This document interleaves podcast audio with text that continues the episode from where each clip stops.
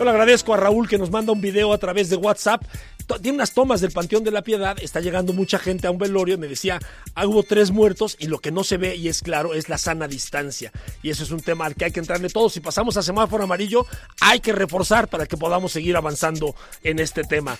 Oiga, y en otras cosas, eh, durante la semana le comentamos el anuncio que hizo el municipio, el ayuntamiento, de el retiro de algunos puentes peatonales que ya no servían y el asunto de las vías de, bicicleta.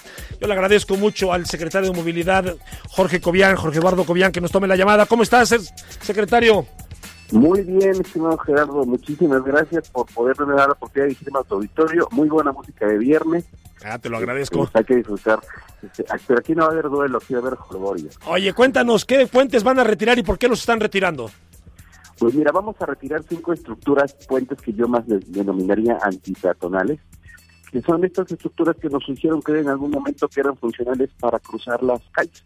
La realidad es que a lo mejor para personas como tú, como algunos eh, personas del auditorio que están sanos, tan jóvenes, pues el cruzar, subir escaleras eh, es muy sencillo, pero hablando de los peatones más vulnerables, imaginemos una mujer embarazada, una mujer con hijos, una persona de la tercera edad o una persona con discapacidad, el tener que cruzar una calle que a lo mejor son 60 metros, 70 metros, se convierten en hasta 250 con estas estructuras.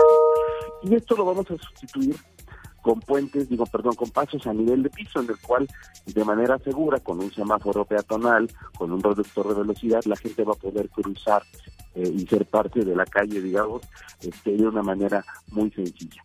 Y además, algo muy importante, que estos puentes ya ni siquiera existen en la norma técnica desde hace años, ya están eliminados y ya no se construyen. Oye, Eduardo, bueno, y rápidamente, porque ya andamos apretados de tiempo, eso está respecto a los puentes peatonales, respecto a las ciclovías. Las ciclovías tenemos ya, vamos a, eh, revisamos, digamos, estas ciclovías emergentes, van a ser permanentes, le vamos a dar a la ciudad 26 kilómetros nuevos de ciclovías, más otros 9 kilómetros que tenemos en obras alternas. Estaremos cerrando este año con 35 kilómetros de ciclovías, pues finalmente favoreciendo este tipo de movilidad sustentable y creo que es una gran noticia para la ciudad. Oye, regidor, ya estoy regresando al, tiempo pasado.